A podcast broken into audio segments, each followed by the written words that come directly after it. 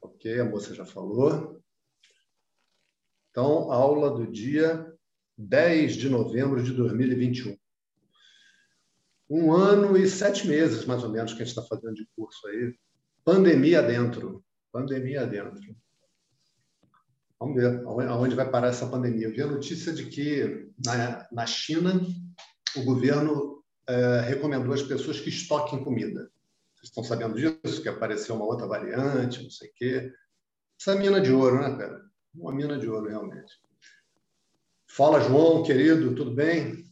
Esse é de Jesus. Está lá no nome, ó. Então, vamos lá. Então, vendo as dúvidas. Vou ver quem não está mudo aqui. Frederico, você não está mudo? Leon, ficou mudo. João também, fica mudinho aí, João. Ok, então vamos lá. Perguntas.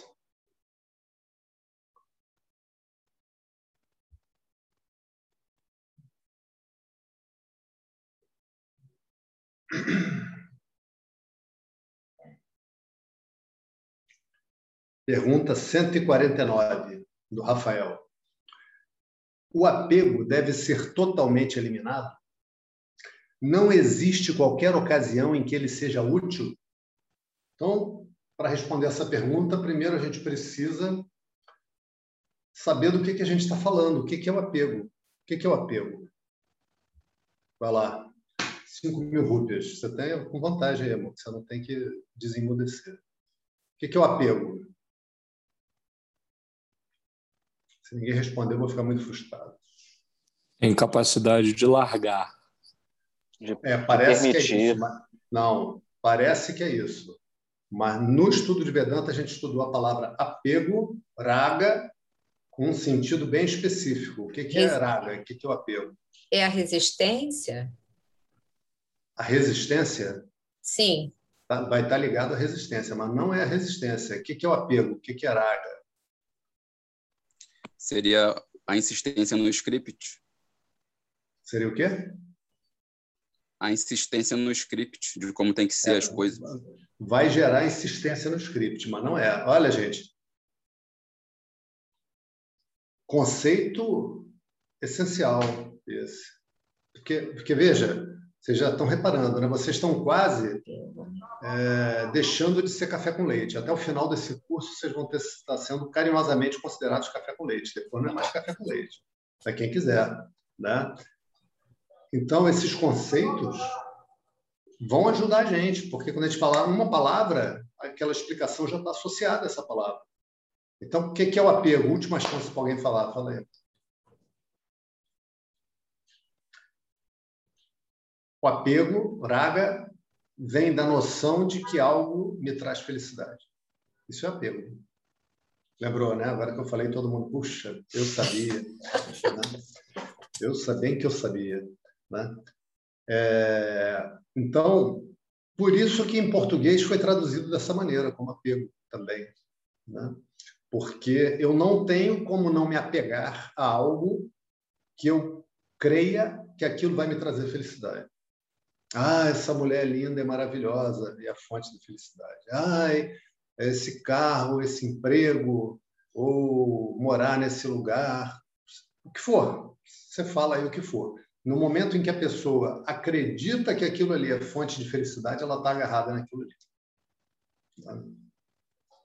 Ok. Então, por isso, recebe o nome de apego. Por isso, como o Frederico falou, não, não deixa de estar certo, mas é que tinha um passo para trás antes, é aquilo que a pessoa não consegue abrir mão. Porque se algo é visto como fonte de felicidade, presta atenção, a mente, qual mente? Qualquer uma, não tem alternativa. Se a pessoa identifica algo como sendo fonte da sua felicidade, a mente não abre mão daquilo. A mente precisa obter aquilo, precisa ficar com aquilo, de preferência honestamente, se a pessoa é uma pessoa que tem valores. De preferência honestamente. Aqui a ética vai para o brejo. No mundo, se a pessoa vê que aquilo vai lhe trazer felicidade, mas ela não consegue alcançar aquilo, a mente fica louca. Ok? E esse é o caminho da nossa civilização, que é a crença de que as coisas do mundo vão me trazer felicidade. Então eu tenho que ser uma pessoa de sucesso.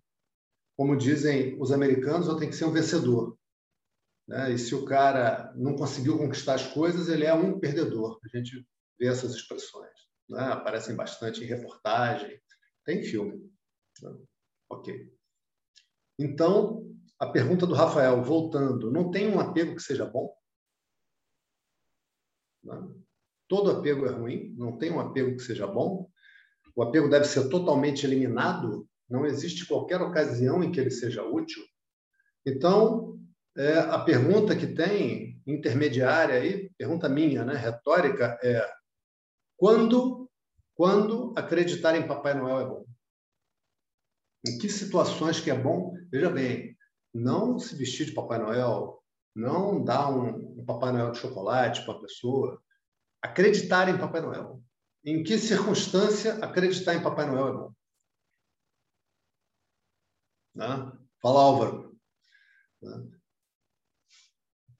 Não, né? Agora, aqui é diferente. Aqui vai ter uma resposta. Tem uma situação intermediária que depois deve ser abandonada, depois será abandonada. Vou dar uma resposta difícil para vocês aqui. Quem entrou atrasado na aula, eu disse que hoje a gente ia tirar dúvidas, que tinham dúvidas importantes e que talvez a resposta não solucionasse completamente as dúvidas, mas que ia mexer na cabeça da pessoa. Talvez até fomentando mais dúvidas, tomara. Fomentar mais dúvidas quer dizer que o aluno parou para assistir a aula de novo, parou para pensar naquilo. Então, tem uma situação em que o apego é bom, e é uma situação intermediária. É o apego a Deus. Esse apego é bom. Se é para se apegar a alguma coisa, em alguma coisa, se apegue em Deus. Até esse apego vai ser eliminado. Como, professor? É isso. É isso. Ok? Então, realmente, o apego a Deus é útil. Até que ponto? Até moksha. Depois de moksha, até esse apego acaba. Poxa, professor, mas essa é uma frase tanto. É. Isso não tirou minhas dúvidas, me deu mais dúvidas. Eu avisei. Ok. Então vamos lá. Próxima. Agora tem um batch de perguntas sobre emoções. Um conjunto. Olha a pergunta do Rafael de novo. Pergunta número 148 aí da planilha. As emoções existem e são reais.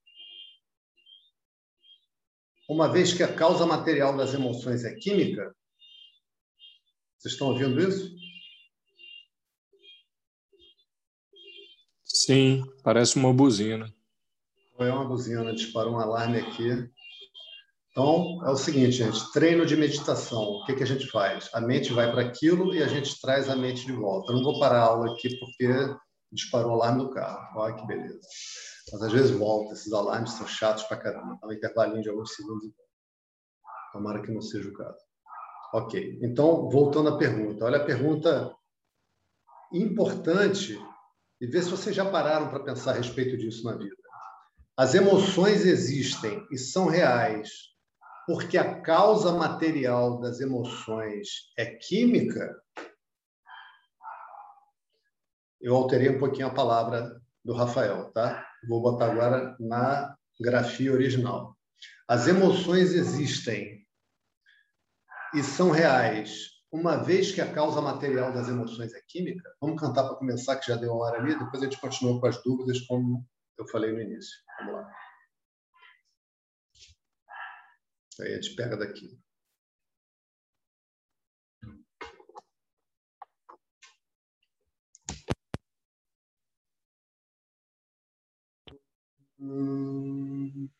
गणानां त्वा गणपतिगुं हवामहे कविं कवीनामुपमश्रवस्तमम् ज्येष्ठराजं ब्रह्मणां ब्रह्मणस्पत आन श्रीमण्णोतिभिः सीदसादनम् ॐ महागणपतये नमः।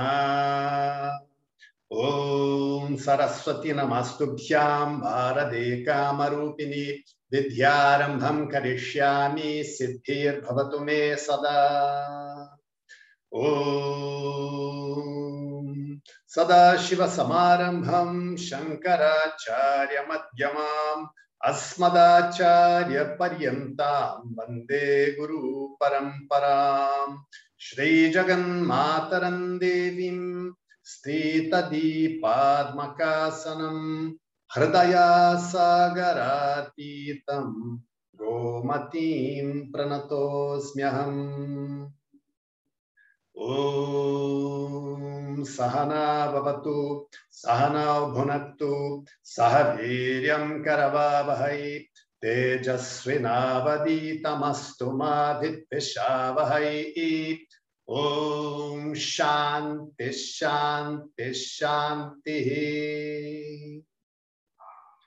Então, pessoal que entrou atrasado na aula, hoje eu vou pegar algumas dúvidas aqui que são importantes, que eu não gostaria que essas dúvidas permanecessem sem serem respondidas nessa reta final do nosso curso. Então, no momento, a gente tem uma dúvida que no meio tem uma afirmativa do Rafael. Ele diz assim: as emoções existem e são reais, uma vez que a causa material das emoções é química. Ou seja, que, que ele está dizendo? Que se a causa material das emoções não for química, as emoções então não existem e não são reais. Né? Então vamos pensar na causa das emoções, que a gente vai poder ver de, de várias maneiras. Vamos imaginar algumas situações. Primeiro, antes de, de examinar as situações, a gente vai poder encontrar uma série de pesquisas que revelam o seguinte, que quando a pessoa tem determinadas condições emocionais, existem condições físicas associadas àquelas emoções. Isso é novidade para alguém? Né? Então, existe no organismo a produção de determinadas substâncias. A questão é o que, que é causa, o que, que é efeito. Essa é que é a questão. Tá? Ou seja, que há uma mudança na condição orgânica por conta de uma mudança emocional, associada a uma mudança emocional, é fato. Ninguém está discutindo isso. Agora, o que, é causa, o que, é efeito? Então, vamos ver algumas situações. Todo mundo já ouviu falar em endorfina? Se eu falar alguma barbaridade aqui, os médicos que estão na aula aí, por favor, me auxiliem, porque não estou aqui para ensinar padre a rezar missa, mas vou, vou, inclusive ser econômico em nome de substâncias e tal. Mas o fato é o seguinte, que existem uma série de substâncias, de hormônios que entram em ação quando você relaxa, quando você está tranquilo, quando você está feliz, e existem outros em situações de estresse. Não é verdade? Falando simplesmente assim, não taquei pedra em santo, né? Tacar pedra em santo é quando o cara vai jogar futebol e faz uma jogada horrível é uma denominação que eu aprendi lá no Pará. Eles usam isso. O cara está jogando horrivelmente, está atacando pedra em santo. Aqui no Rio a gente não usa essa expressão. É, é, muito legal. Né? O cara dá aquele passe horroroso, pô, está atacando pedra em santo. Então, não estou atacando pedra em santo. Ok. Então, vamos imaginar agora uma situação de fato. A moça vem andando no corredor lá do trabalho dela. E aí vai chegando e vê um homem. E ela já sabia que aquele homem é muito legal, etc. E olha ali, acha ele lindo. E aí sente aquela atração, sente o coração palpitar. Se a gente for lá, botar uma seringa e colher o sangue dela ali e comparar com o sangue colhido cinco minutos antes, a gente vai poder detectar essas substâncias endorfina, enfim, essas coisas. Vamos perquirir o seguinte: a endorfina ou a substância está causando aquela emoção nela, ou porque ela está tendo aquela experiência, está vendo aquele rapaz, aquele homem, o organismo está agora produzindo essas substâncias. O que, que parece razoável para vocês? Sem dúvida que a substância é a consequência. Álvaro e Frederico, como é que vocês votam? Não, a, a, a substância que. Tá mudo, tá mudo, Álvaro. Não estou te ouvindo, não. Ué? Ou, ou tá sem tô... volume, tem algo aí. Ah, não está mudo, não. Eu estou tá ouvindo. Eu estou ouvindo o ah, Álvaro. Rapaz, eu que estou com um negócio aqui espetado, desculpa. Eu Ah. não sei eu faço isso, mas é sem querer. Fala aí, Álvaro. Não, não, não tem a menor dúvida que a, a substância alterada é consequência do- da interpretação que a pessoa dá e deflagra aquela emoção. Ou Isso é seja, a consequência. A, a substância é a consequência. É, o- é o último estágio, o último estágio. concorda, Frederico? Ou discorda? Pode discordar, hein, gente? Concordo, concordo. Concorda, né? É, ou seja, o que o Álvaro está dizendo é que a experiência precede, ainda que por milésimos de segundos, a assinatura física da emoção. O que eu estou chamando de assinatura física? Essa alteração orgânica que é o que a gente pode pesquisar. Ok? Então, aqui, infelizmente, alguns saíram do curso, não tiveram paciência, podiam ter ouvido, podiam ter perguntado, preferiram sair. Aqui a gente vai chegando no exame do paradigma da ciência, que é maravilhoso para lançar foguete. É, outro dia foi fotografado aqui do Rio um cortejo de discos voadores. Não sei se vocês ficaram sabendo disso, que eram as luzezinhas no céu passando em fila. Vocês viram isso? Ficaram sabendo disso? Tem alguns meses isso. Vocês podem pesquisar aí no Google depois que vocês vão ver. Na verdade, são os satélites do Elon Musk, que está lançando uma, uma empresa de telecomunicações em que, ao invés de serem satélites isolados, cada posição são cinco a não sei quantos satélites. Então, dependendo das condições, você vê passar aquela fileirinha de luzes, são esses satélites. Né? Ou seja, a nossa ciência é fantástica para tudo isso. E ela tem o paradigma de que, veja bem, um ponto de partida. Porque lá atrás houve uma ruptura entre o pensamento científico e o pensamento religioso e lógico. E lógico. né? E repara que quando você está falando de pensamento lógico, você nem precisa mais estar falando em pensamento religioso, é simplesmente lógico. Que é o que a gente está falando aqui. Tá? Então você traz, inclusive, as orações para um contexto lógico, onde tudo é examinado com lógica. E você pode discordar. Agora, a partir do momento que eu só levo em consideração, e vejam, marquem essa, essa resposta agora, porque é o próximo tópico que Krishna vai entrar né, nessa reta final, e aí vai concluir o capítulo. Quando eu só levo em consideração aquilo que eu posso observar, eu só posso pesquisar coisas do universo. E esse é o critério científico. Eu só posso pesquisar a causa do universo dentro do próprio universo. Eu só posso pesquisar, inclusive, a ideia de Deus dentro do universo. Mas se eu coloco Deus dentro do universo, já houve a criação, já houve a manifestação, já houve o tempo, já houve o espaço. É ilógico, porque então ele tem que ser uma entidade localizada. Ele tem que ser mais um objeto, mais uma coisa no universo. Isso é profundamente lógico. Não pode ser. Não pode ser. Se isso não está claro para vocês, vai ficar claro, tranquilo, igual um mais um é igual a dois desde que vocês façam a parte de vocês, que nesse ponto não é muito difícil, por incrível que pareça. Né? Por incrível que pareça. Então, é... um, um, dos alunos falou assim comigo, pô, professor, não aguento que o senhor falar assim, porque eu tenho uma admiração tão grande pela ciência. Cara, eu tenho uma admiração enorme pela ciência. Tenho uma admiração enorme pela ciência. Né? Reconhecendo que a melhor ferramenta para apertar um parafuso não é um martelo. Você não vai estudar Vedanta e você vai sair pilotando um avião. Não vai acontecer. Ah, agora eu sou onisciente sei pilotar avião. Você não sabe, cara. Você não vai sair daqui sabendo pilotar avião. E você não vai entender a causa do universo pensando nessa causa como um objeto dentro do universo. Então, a gente tem que ter a capacidade de trazer para o nosso intelecto o raciocínio sobre aquilo que é sutil, com lógica, não, não com fé. A fé é só para fazer o seguinte: qual é o passo que a fé dá? Tem algo aqui para eu entender. E por enquanto, se eu olho para isso e não consigo entender, eu que não estou entendendo. Eu não atribuo defeito ao ensinamento, eu não atribuo defeito ao professor, eu não atribuo defeito à tradição. Por enquanto, eu não estou entendendo. Inclusive, quando o aluno pergunta assim, pô, esse negócio não parece ser assim, tá?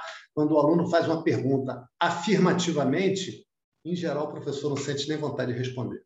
Bom, se você está afirmando as coisas, fique com as suas afirmações. Né? Igual a Krishna. Krishna mostrou no início como é que se faz. Enquanto Arjuna se apresentou dando aula, falando que tinha que ser assim, que tinha que ser assado, que é isso, que é aquilo, tá bom. Fique com as suas verdades. Obrigado por suas opiniões. Agora, no momento que o aluno pergunta, essa pergunta tem que vir com o aluno se colocando na posição de quem não sabe. Entendeu? Então, é, eu vou discordar parcialmente de vocês, principalmente dos médicos, e porque teve coisa que a gente não estudou. É o seguinte, gente: a mente é material. Isso, mais adiante, quem puder vai estudar em outros livros. A gente vai ter outros livros que tratam dessa parte. E aí as coisas vão ficando mais claras, gostosamente mais claras.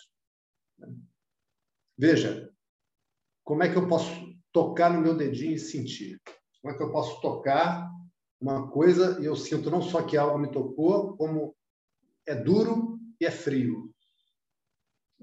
A mente está ali, está no dedinho, está na orelha, está no alto da cabeça, está na barriga. A mente permeia o corpo.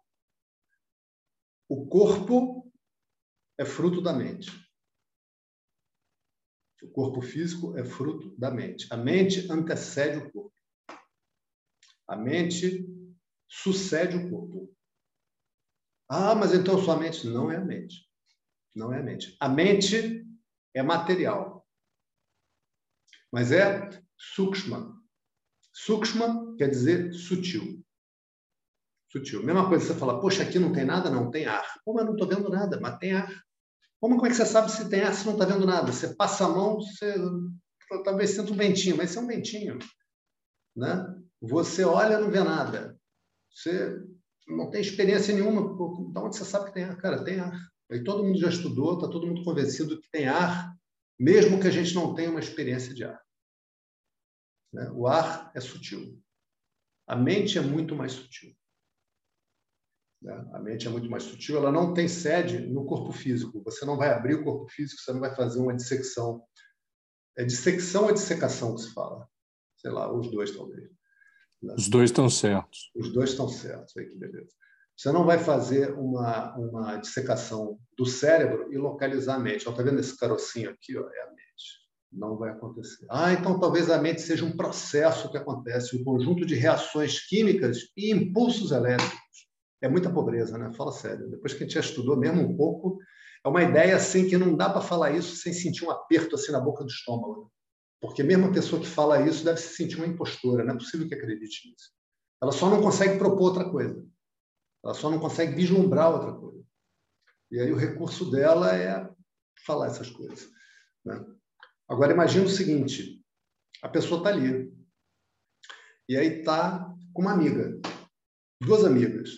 Aí elas sentam e começam a tomar cerveja, canecão, aquele canecão. Toma uma, toma duas, toma três, daqui a pouco uma delas começa a chorar. Estavam rindo, falando coisas e rindo, aí daqui a pouco uma começa a chorar. Então, o que acontece é que há uma interação entre a mente e o corpo. Ok? Há uma interação entre a mente e o corpo. Então, é verdade que, dependendo do seu estado corporal, isso altera a sua emoção também porque altera a mente. Tem reflexo na emoção. Então, por exemplo, é, por que, que é importante que a gente cuide do corpo? Porque o corpo afeta a mente. Tanto é assim que quando a gente senta para meditar, a primeira providência que a gente toma é desacelerar o corpo. Sentar, assumir uma postura confortável, estável, mas confortável, sem ficar tenso. Aí depois você começa a relaxar. Quando você começa a relaxar o corpo, a mente começa a relaxar também. Quando você começa a aquietar o corpo, a mente começa a aquietar também. Tá? Então, o corpo também altera a emoção. Se a pessoa tomar determinadas medicações, poderá ter efeito na, na emoção da pessoa. Inclusive, eu pessoalmente já experienciei isso. Né? Eu, eu, tive uma, uma situação que o médico me passou um complemento alimentar, né? um remédio. Falou, não, você toma, está estudando muito, isso aqui vai ser bom para você. Disse, não. Tomei aquele negócio. Cara, no segundo dia, me deu assim um aperto no coração, uma agonia pavorosa. Aí falei, caraca, o que, que é isso? Aí desconfiei, né? Fui ler a bula. Aí estava lá, em raríssimos casos poderá provocar angústia, tarará, tarará, tarará. Agora, vejam, vejam que quando a gente fala em raríssimos casos poderá provocar angústia, isso, isso, essa descrição está se referindo à sensação física que a gente tem associada à emoção.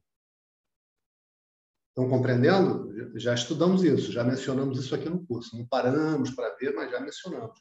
Que quando a gente tem uma determinada emoção, a gente reconhece uma sensação física associada a essa emoção.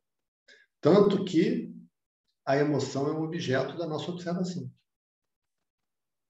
Não uma sensação mental, uma sensação física, a interação da mente com o corpo. Ok? Todos concordam?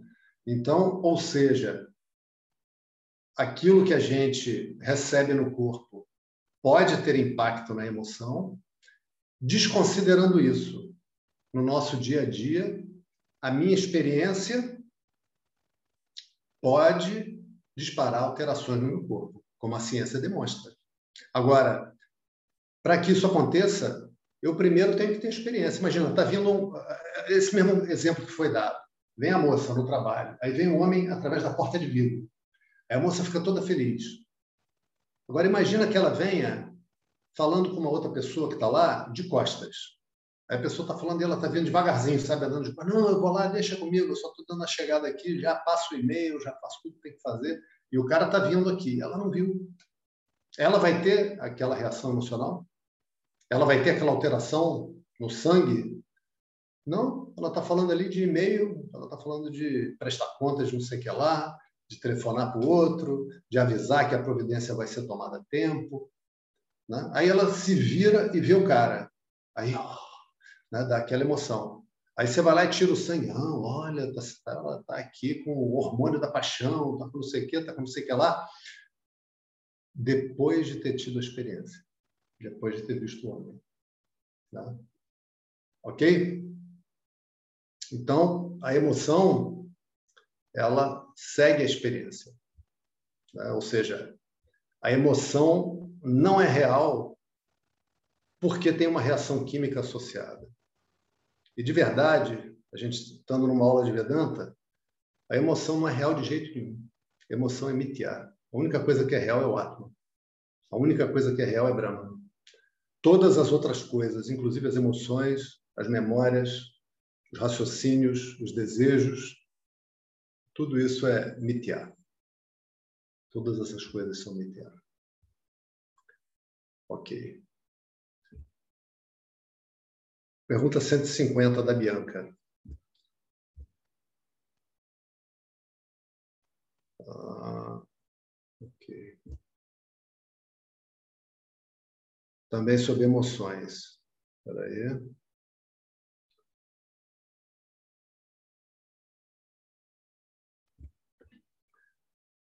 Muito se fala a respeito das emoções e como elas têm a capacidade de afetar o funcionamento da nossa mente, nossas decisões e nossas vidas. Na última aula, o professor fez uma divisão interessante das emoções em emoções negativas e positivas e afirmou que, apesar de estarem sendo experienciadas do mesmo modo na mente do indivíduo, as suas origens são diversas. Ok? Então vamos gravar essa parte. As origens são diversas. As emoções positivas, acho que não falei exatamente isso, mas tudo bem. As emoções positivas, do ponto de vista do conhecimento, sendo colocadas como a própria natureza do ser, em seus diferentes aspectos e temperos, e as negativas advindas da negação do nosso script pessoal no mundo. Entretanto, não ficou claro para mim a origem das emoções negativas. Seria da própria mente? Seria da ignorância?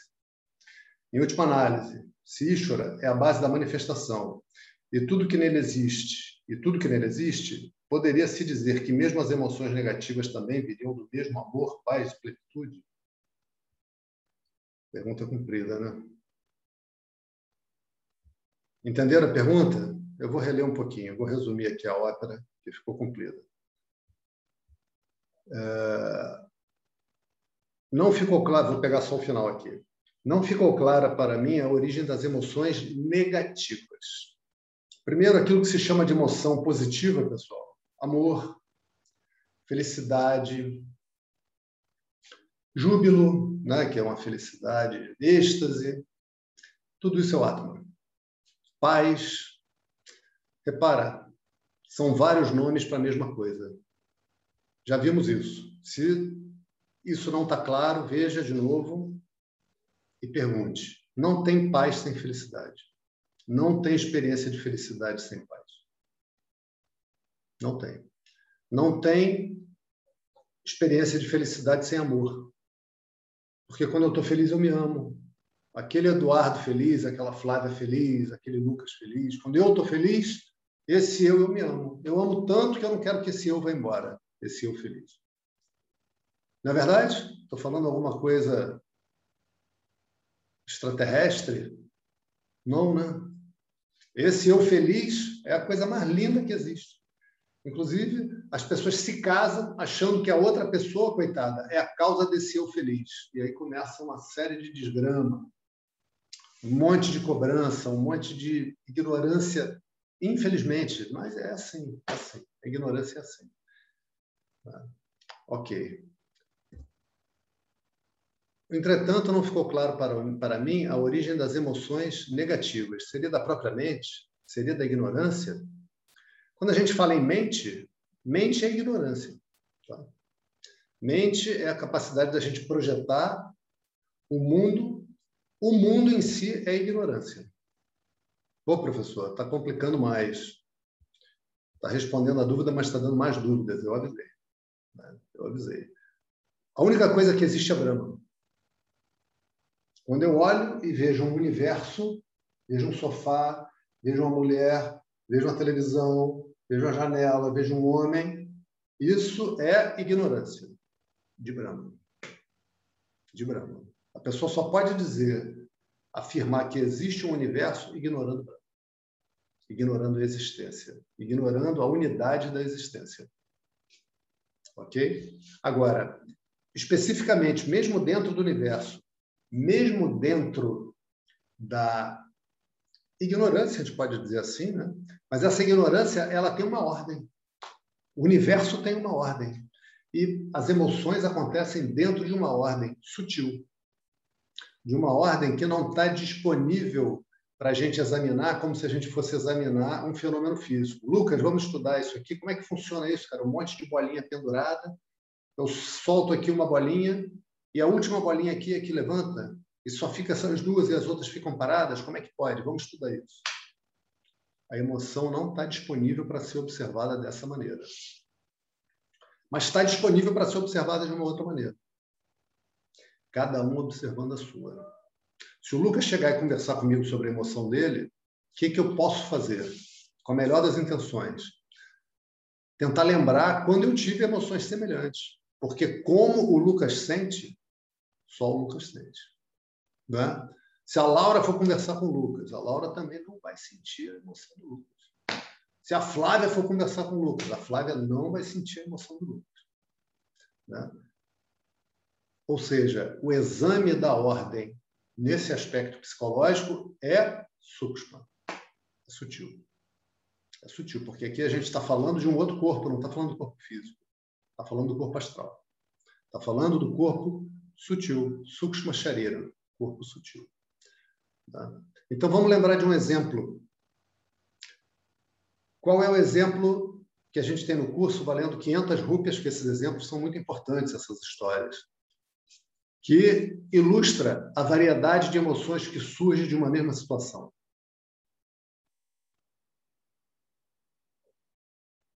Quinhentas rupias, hein? Vai dar para comprar um papel higiênico e um. Não, mas tem, tem que falar o que você já falou? Ou pode dar um exemplo? Não, fala a história que nós já contamos aqui, só menciona. Aquela história é assim. assim.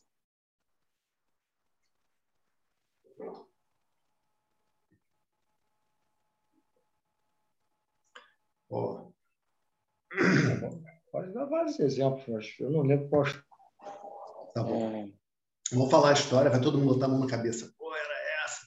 A história do ônibus. Hum. A galera do ônibus, aí alguém grita, orelhudo. Aí o primeiro cara, poxa. Aí todo mundo, né? Seus relatos. Aí o, o primeiro cara perguntou, meu irmão, sou feio pra caramba mesmo. Até minha mãe falava que eu era feio, putz, grilo. Nem que os amigos de infância me zoavam. Aí o, o outro cara pensa, essa cidade é uma porcaria mesmo, né? Eu devia morar em Londres, não aguento mais Niterói. Duvido que isso aconteça em Londres. Então, um ficou deprimido, o outro ficou irritado. O terceiro achou graça. Ah, quem é esse orelhudo? Quero zoar também. Quem será? Então, achou graça. O quarto não está nem aí. Pensando em outra coisa, ouviu aquilo, que não teve a menor importância. Ok, então temos uma experiência física. Física, né? Porque quando fala orelhudo, o que está chegando são ondas sonoras no ouvido da pessoa. Né? Que esses sons são traduzidos e a pessoa atribui um significado. Se o cara gritasse orelhudo em japonês, ninguém ia entender nada. Ninguém ia dar a mínima para o japonês. O japonês está louvando a Deus, ou está brigando com a mulher, não tem a menor ideia, deixa para lá, deixa o japonês na vida dele. Agora o cara gritou orelhudo, provocou todas essas reações. Por que, que um teve uma reação outro teve outra e outro teve outra. Mais 500 rupias no mundo.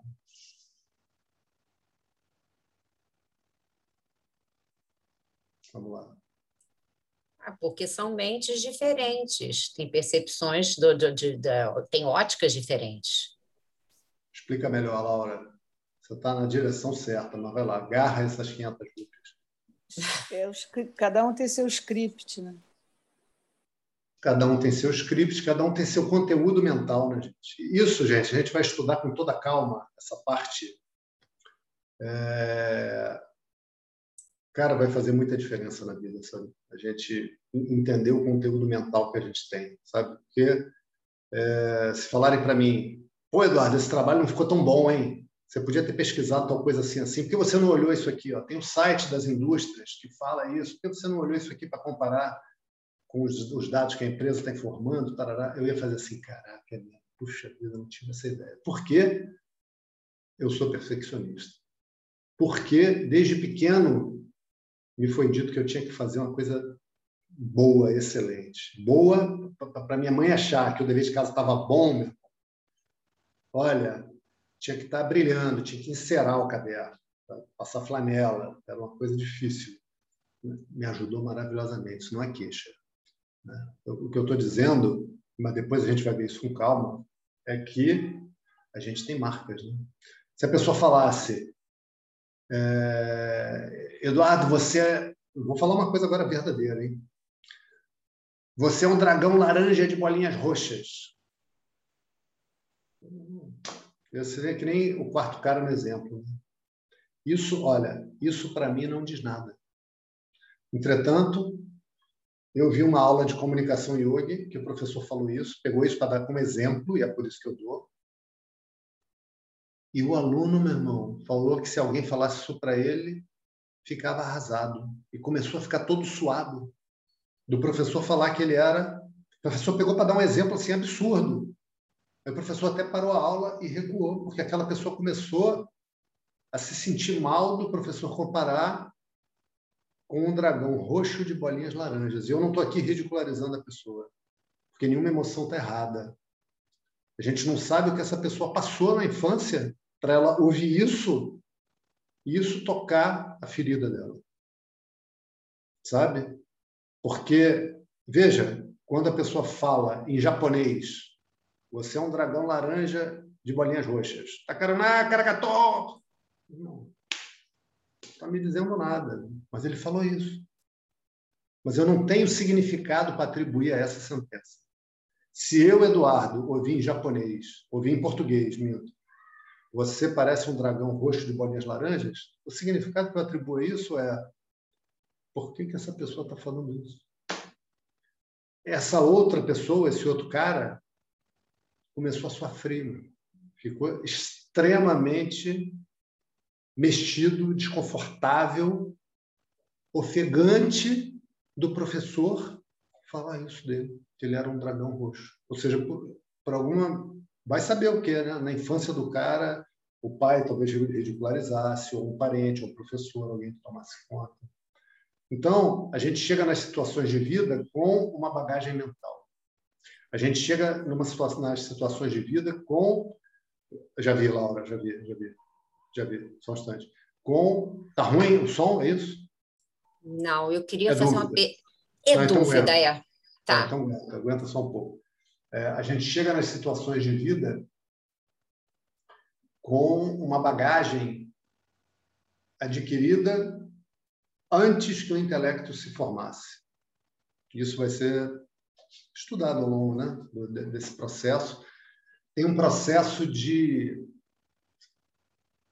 Nesse processo de Vedanta, da gente estudar o absoluto, da gente procurar entender o absoluto, da gente ver o limite da ciência, ver porque a ciência se coloca um limite.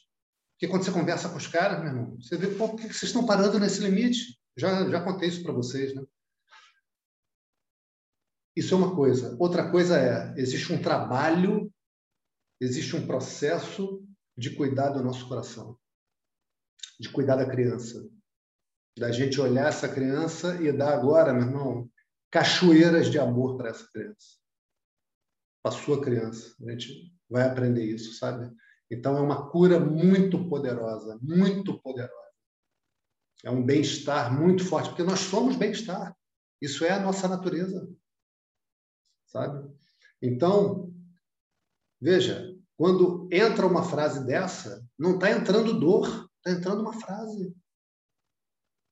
A dor está sendo futucada pelo significado que aquela pessoa atribui àquela frase. Porque quando eu, eu não, né? Mas quando o cara escutou que ele era um dragão roxo de bolinhas laranjas, esse significado não pode ser literal, concorda? A pessoa pode ser alta, pode ser baixa, pode ser careca, pode ser gordo, pode ser magro, pode ter barba, pode não ter, pode ter seio, pode não ter, pode ser peludo, pode ser sem pelo, etc, etc. Pode ter olho azul, olho marrom. Roxo de bolinha laranja não pode. E a pessoa se desesperou de dor, de angústia, da voz ficar embargada, de eu achar que a pessoa ia chorar. Não chorou, mas foi nessa direção. Né? Então, da onde veio essa dor?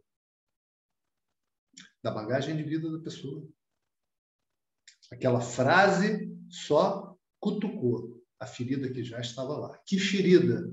É Sukshma. Então, é um trabalho sutil para a gente ver. Existe um aprendizado desse trabalho, sabe? E aí eu digo para vocês, esse trabalho é difícil. Não está aqui nesse curso, a gente não vai fazer esse curso. Isso é um trabalho mais adiante para vocês saberem que isso existe. Esse trabalho, ele existe e ele é difícil. Imagina o seguinte, por exemplo, eu, há um tempo atrás, arrebentei o ligamento do joelho. Dessa vez fiquei com medo que tivesse arrebentado de novo. Fiz cirurgia, fiz fisioterapia, senti dor pra caramba. Depois fiquei bom. Fiquei bom. Né? Então, é, esse processo tem uma dor envolvida, sabe? Agora, se você não fizer, cara, essa dor continua lá, sabe? Você continua a varrer para debaixo do tapete. De vez em quando ela vem nas situações em que você se comporta, às vezes, de maneira inconveniente, inapropriada. É, você parece um desequilibrado, uma desequilibrada, porque essa dor está lá e você não quer olhar para ela. E tudo isso a gente aprende. Essa bagagem está lá. Já, já vou passar para você, tá, Laura? Só para ver se eu respondi aqui a pergunta. Em última análise, se Ishvara é a base da manifestação e de tudo que nele existe, poderia-se dizer que mesmo as emoções negativas também viriam do mesmo amor, barra paz, barra plenitude? Sim. O amor assume a forma de todas as emoções. Uma maneira mais fácil da gente compreender isso. Quando vier essa dúvida, vocês lembrem desse exemplo. Os exemplos, gente, são cruciais, tá?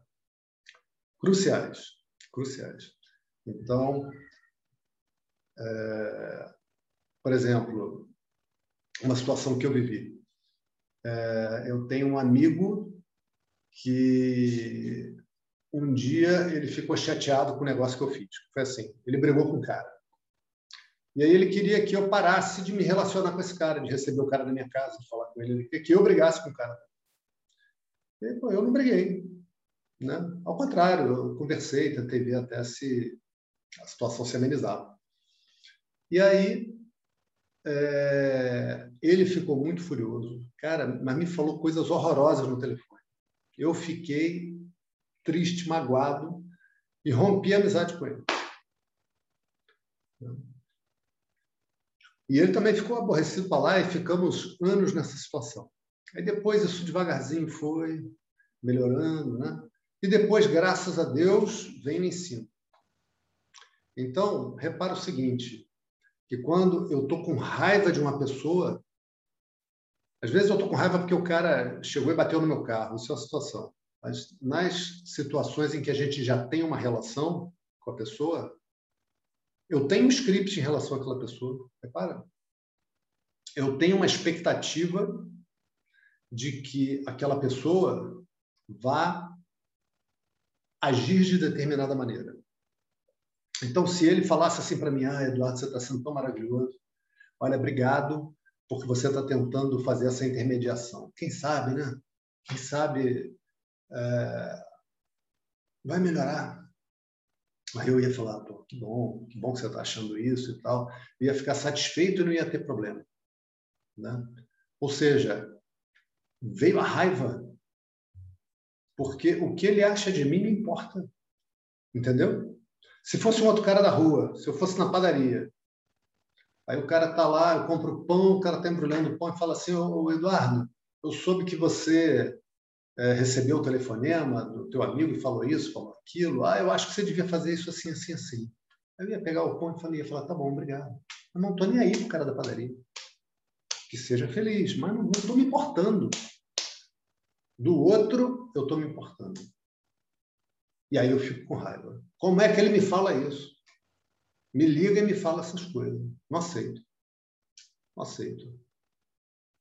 Isso eu não aceito. Então, essa raiva é o quê? Uma forma do amor. É o amor que você entendeu como pisoteado.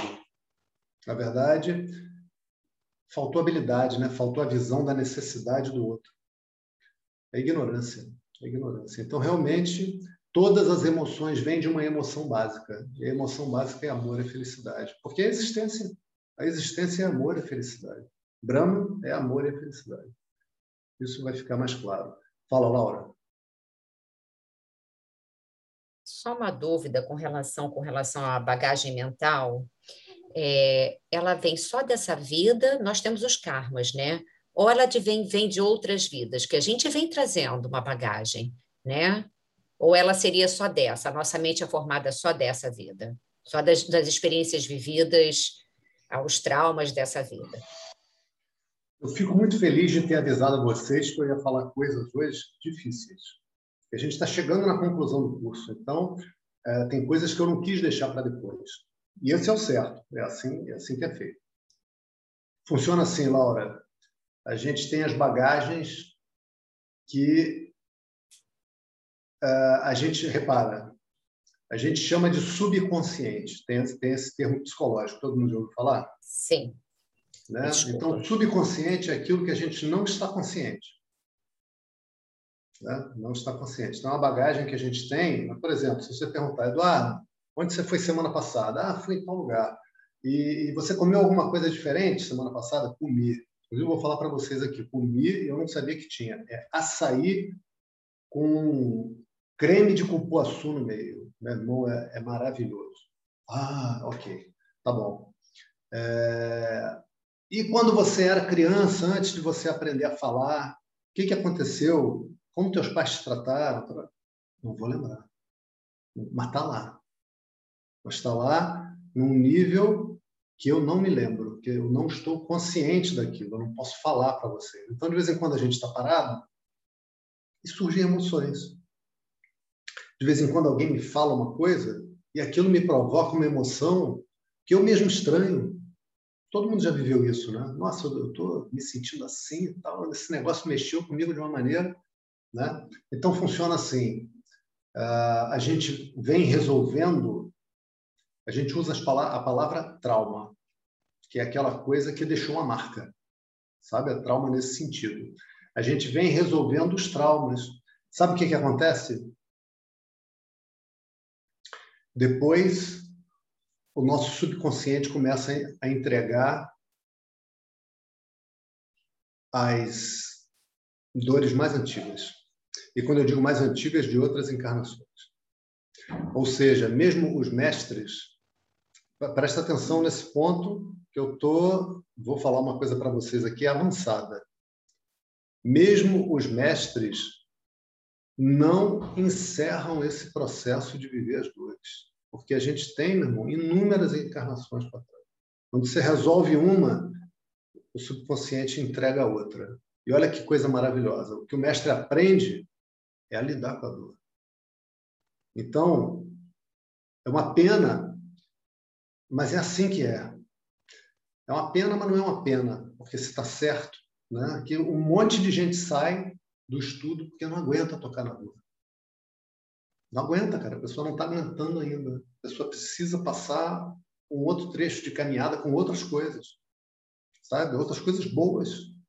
Em outras instituições, onde tem uma reunião uma vez por semana, vai lá, ouve uma palestra ou participa de uma celebração. Ótimo, que bom, que bom.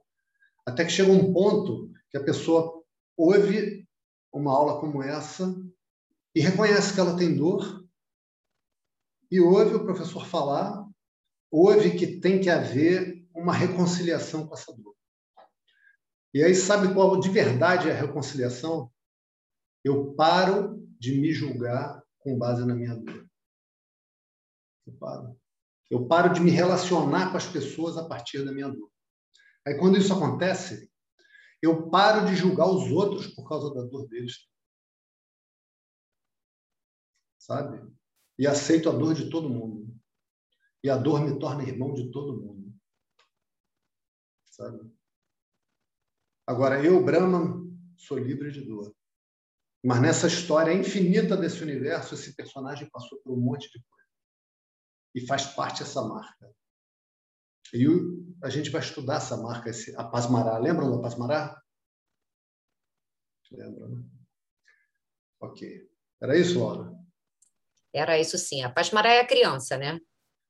A Pasmará é, é aquele que não é lembrado. Né? Aquela criança dentro de nós, não é isso? Aquela criança dentro de nós e aquela criança aos pés de Dakshinamurti.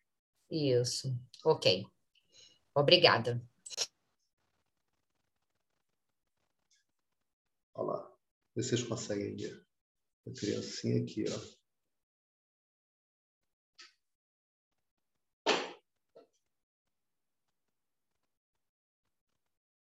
Ok.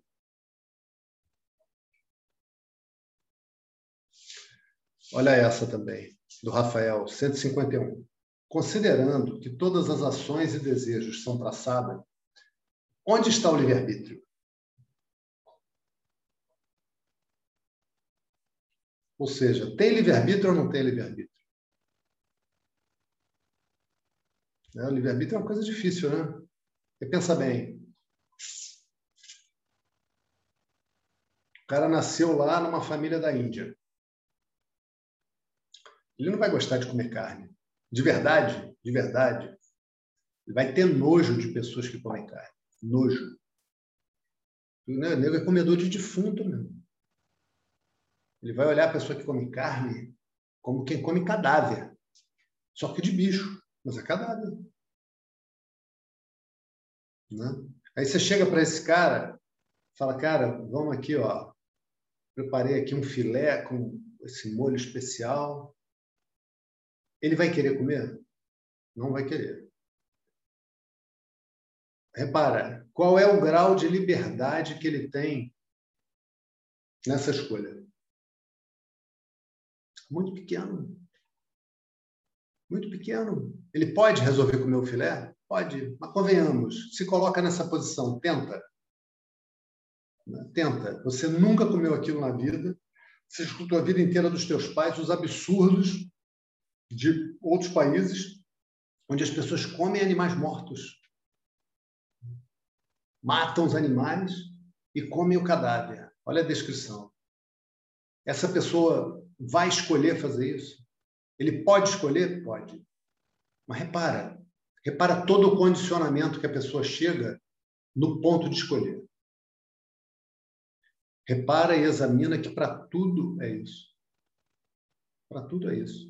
E uma série de coisas a gente chega também para escolher e a gente já chega com condicionamento que a gente não escolhe e não vê, que não é cultural. Por exemplo, vamos dizer que o rapaz seja. Está tá ficando rapazinho, né? 15 anos, 16 anos. Aí ele descobre que ele não sente vontade de beijar a menina. Que ele sente vontade de estar com os outros meninos, com os outros rapazes. E aí ele vai crescendo e vai vendo que ele tem esse desejo de se relacionar com pessoa do mesmo sexo. Ele está escolhendo ou ele está descobrindo?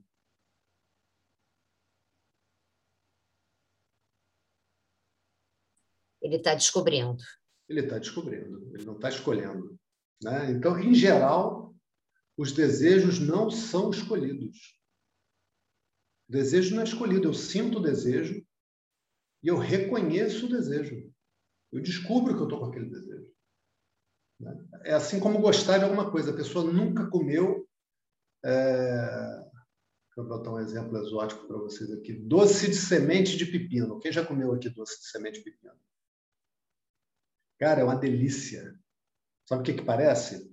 Parece um algodão doce compactado, assim, prensado, sabe? Com um monte de especiarias, cheiroso demais suavemente doce, que você bota na boca, ele faz assim. Putz, é muito bom aquilo. Não lembro o nome.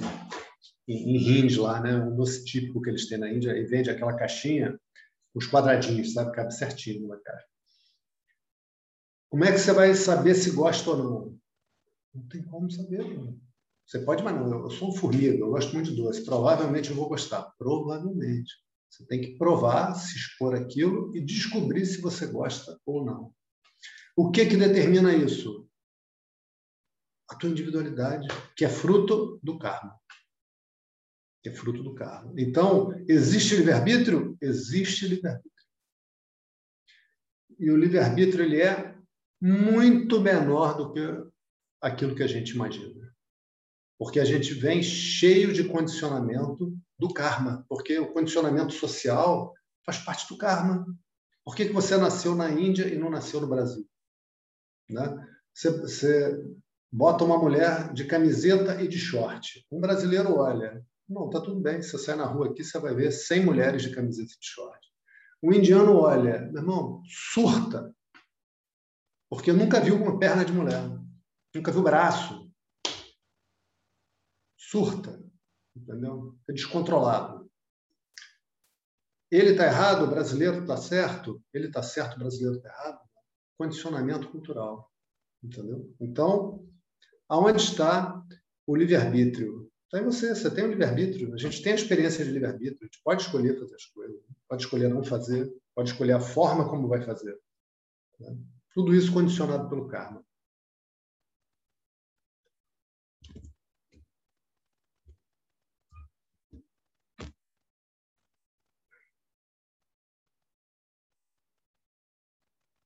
Mais uma, mais uma dá tempo.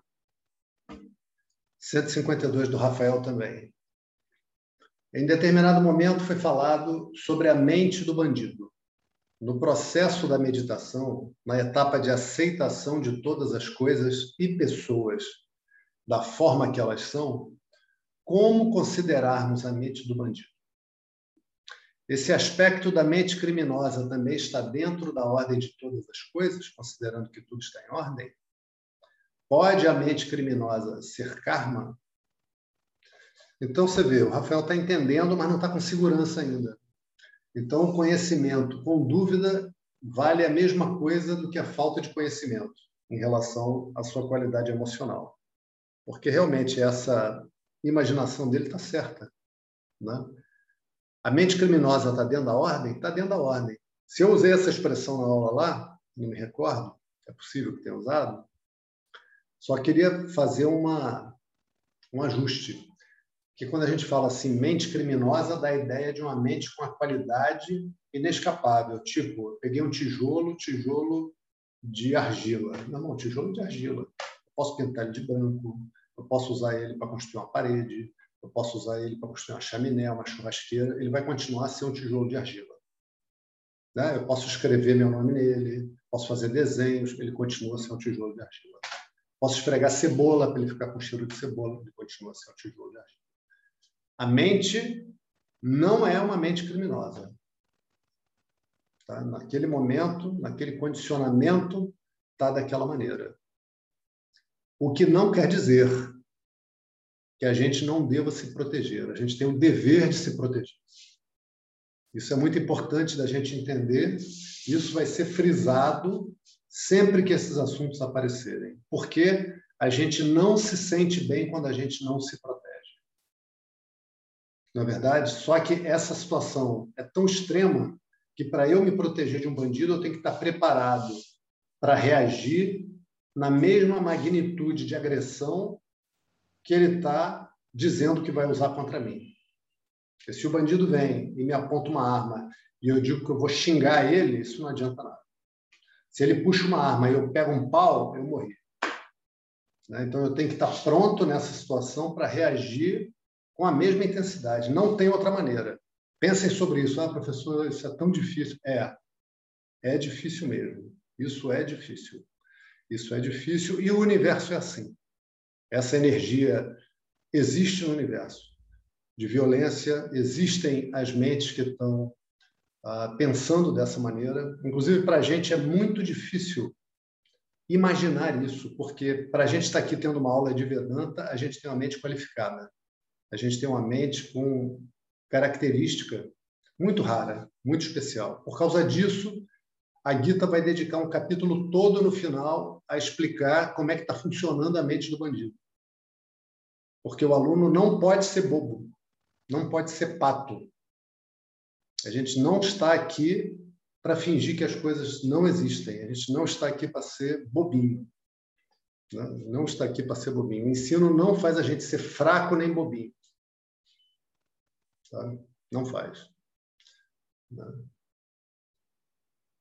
É, teve uma vez que eu participei de um, de um satsanga com o Swami Muktananda. E aí perguntaram para ele, olha a pergunta que fazem. Olha, olha essa pergunta, Ana Paula, olha Álvaro, essa pergunta. A pessoa perguntou assim, Swamiji, se o senhor estiver passando e tiver um homem estuprando uma mulher, o que, que o senhor faz? Porque o sannyasi, aquele que bota roupa laranja, ele tem um voto de não violência. As pessoas não devem temer a presença dele. A presença dele não é fonte de temor. Agora, o Dharma é uma coisa muito sutil, ele tem uma série de princípios para serem equilibrados, mas ele também, a fonte disso é que ele é a rimsa, ele é a ausência de violência. Mas se ele é, ele chega no lugar e a violência está acontecendo, como é que ele pode ser ausência de violência se a violência já está ali? O que, que ele faz então? Só tem uma coisa a fazer: anular a violência. Você só anula a violência com uma força igual no sentido oposto. Então ele respondeu: O que, que eu faço? Meu irmão, esse cara era enorme. Um haitiano que morava no Canadá. Um amor, um amor, um amor de criatura, de pessoa. Fofo demais fofo demais. Uma paciência, era uma época que eu era ainda um estudante assim, sem entender a maneira certa de você se relacionar com o professor. Então, ali eu estava atacando pedra em santo, literalmente, quase. E ele tinha uma paciência comigo, né? Aí ele olhou para a mulher assim, com a cara, né? De ver que ela não estava entendendo mesmo. Ele falou: Olha, minha filha, eu ia pegar essa mão, a mão do cara dava duas da missa. Eu ia dar no cara, eu ia acabar com ele. Ela é. O que você acha? Que eu ia ver um cara estuprando uma mulher que eu ia seguir meu caminho? Não. Swami Muktananda, Swami. Então, uh, essa mente que nesse momento está cometendo crime, está cometendo violência, está em ordem? Está em ordem. É por causa do karma? É por causa do karma. E mesmo estando em ordem, mesmo sendo por causa do karma, é nosso dever nos protegermos. Tá? Estou falando de uma coisa extrema. É nosso dever nos proteger mesmo das coisas menores. Quanto maior o mal, mais ele exige da nossa parte preparação para a gente se proteger. Né? Porque a nossa felicidade não, não, depende de nada disso, mas eu não fico em paz se eu não me protejo. Examina isso. Examina às vezes que você teve uma situação em que alguém chegou e falou uma coisa para você e você não teve resposta. Como você lembra daquilo e só lembrar daquilo te machuca. Já viveram isso? Não, acho que todo mundo. E aí depois você pensa, pô, devia ter falado tal coisa. Ou então você vê o contrário. Você vê uma situação onde alguém fala e o outro, meu irmão, pode não ter uma resposta na ponta da língua, mas pelo menos fala assim: não é nada disso. Com a força, sabe? Repele com força. Não é nada, hein? Não é nada disso. Aí aquilo já. O cara não, não, não, não deixa entrar aquele, aquela agressão, sabe? Então, isso é um treino também.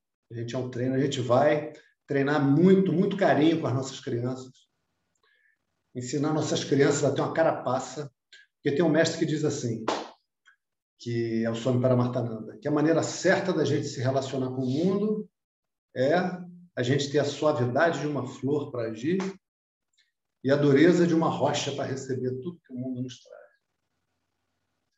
Né? Mas a gente faz o contrário.